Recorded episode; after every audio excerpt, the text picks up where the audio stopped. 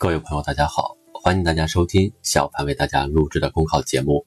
节目文字版下载，请关注微信公众号“跟着评论学申论”。本期话题为“求真务实，书写历史新篇章”。绿回春晖见，万象始更新。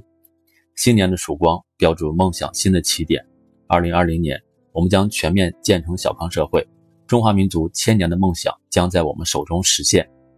在跋山涉水的关键一程、漫长奔跑的冲刺阶段，有需我们以求真务实的作风、精准有效的举措，创造得到人民认可、经得起历史检验的实际。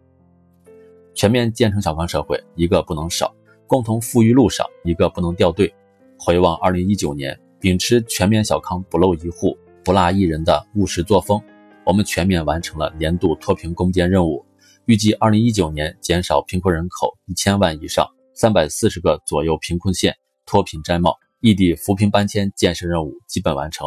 三区三州建档立卡贫困人口由二零一八年的一百七十二万减少到二零一九年年底的四十三万，贫困发生率由百分之八点二下降到百分之二。亮眼的成绩单为我们顺利实现各项任务目标打下了坚实的基础，也激励我们继续以攻坚之勇、以绣花之功咬定目标、求真务实。夺取全面建成小康社会的伟大胜利。习近平总书记强调，全面建成小康社会不是一个数字游戏或者是速度游戏，而是一个实实在在的目标。只有以问题和效果为导向，历届形式主义、官僚主义才能朝着目标不断迈进。比如在脱贫攻坚领域，二零二零年时间紧、任务重，但绝不能使脱贫计划脱离实际、随意提前。更不能随意降低脱贫标准，搞数字脱贫、虚假脱贫。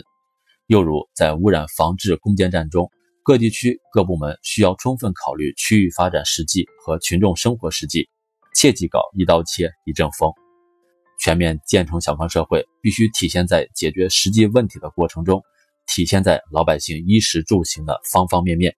广大党员干部勇于担当，善作善成，不图虚名。不务虚功，才能提升全面小康的质感和温度，取得扎扎实实的工作成效。经得起历史检验的全面小康，必须符合科学规律和实际情况。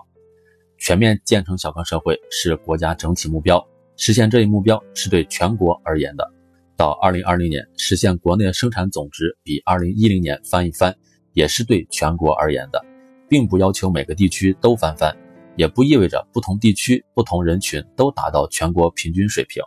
我国幅员辽阔，各地区发展差距较大，生产力发展水平程度不一，要求全国各地绝对的齐步走，达到全国平均水平并不现实；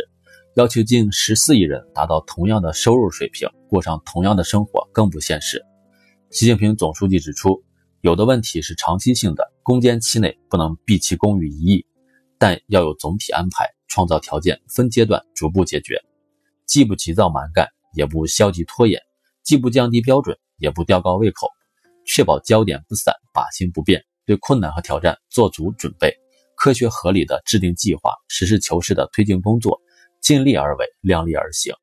根据自身实际完成既定的全面建成小康社会目标任务，我们才能如期建成经得起历史检验的全面小康。胜非其难也，持之者其难也。经得起历史检验的全面小康，绝不是一时一地的小康，而是可持续、能长久的小康。因此，既要防止脱贫摘帽后工作放松的情况，避免出现撤摊子、甩包袱、歇歇脚等情况。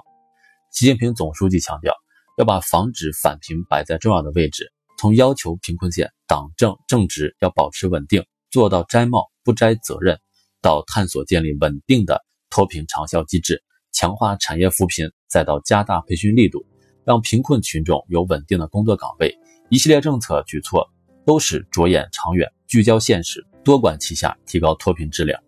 进一步巩固脱贫成果，不断的提升发展的可持续性，既是全面小康的题中之义，也是我们乘势而上、开启全面建设社会主义现代化国家新征程的必然要求。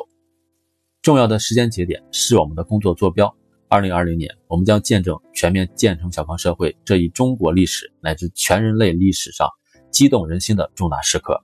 坚持实事求是、求真务实，一步一个脚印，努力奋斗，我们就一定能如期全面建成小康社会，迈向新的伟大征程。本节目所选文章均来自人民网、求是网、学习强国。申论复习，请关注微信公众号“跟着评论学申论”。